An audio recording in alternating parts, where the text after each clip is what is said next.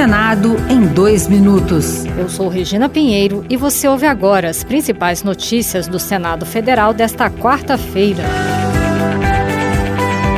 O Senado aprovou o projeto que institui o acordo sobre cooperação em segurança regional entre o Mercosul e outros cinco países da América Latina: Bolívia, Chile, Equador, Peru e Venezuela. Entre os crimes a serem combatidos estão o tráfico ilícito de drogas, de armas e de pessoas, o terrorismo internacional, a lavagem de dinheiro, o contrabando de veículos e os danos ambientais. O relator, senador Chico Rodrigues, do PSB de Roraima, ressaltou a importância da cooperação entre os países. A dinâmica do processo de globalização, que abrange também as ações criminosas, exige dos Estados ações coordenadas que possam efetivamente preveni-las e reprimi-las.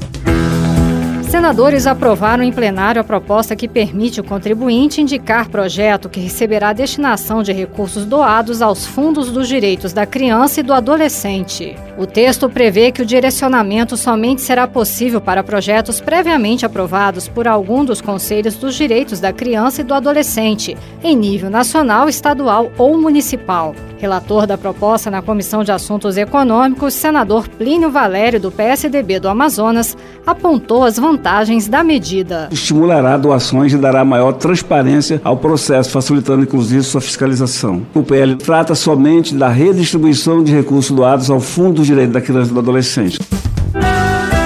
Outras notícias sobre o Senado estão disponíveis em senado.leg.br barra rádio. Senado em dois minutos.